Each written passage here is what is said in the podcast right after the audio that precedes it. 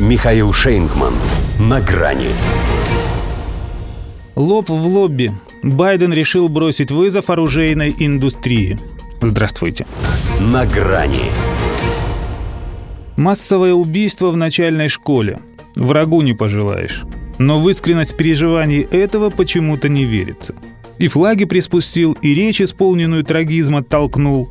А вот не покидает ощущение, что есть у него все-таки надежда на то, чтобы до несчастья помогло.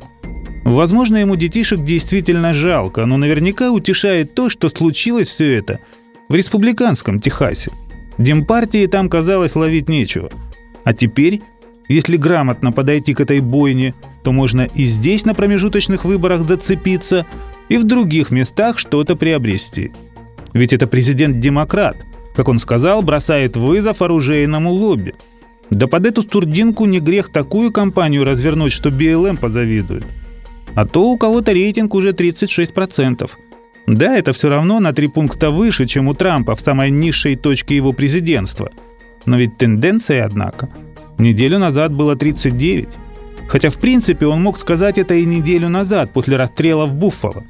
Но ему понадобился еще один кровавый эпизод, чтобы произнести «теперь я сыт по горло». И не говорите мне, что мы ничего не можем. Мы должны набраться мужества, чтобы выступить против оружейной индустрии. Смело бросился Джо Байден на амбразуру после того, как признался, что, став президентом, рассчитывал все-таки, что ему не придется это делать. Потому что как ты с ней не воюй, а индустрия – это один из китов, на которых здесь держатся и экономика, и власть. Того, кто пытается заткнуть его фонтан, легко могут сбросить с хвоста – Влияние сопоставимо с ВПК.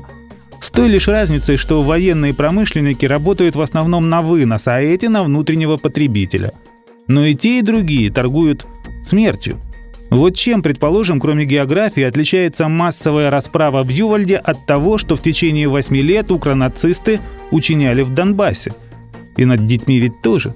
И сейчас продолжают целиться в школы. Но их Байден продолжает пестовать, отрежая на их вооружение рекордные миллиарды. Это, конечно, другое. Но никто же в США не изучал, как всепоглощающая на грани помешательства государственная ненависть по отношению к противнику действует на неокрепшие мозги. Напротив, то, что 18-летний стрелок из Баффала шел убивать под черным солнцем, уже начали забывать.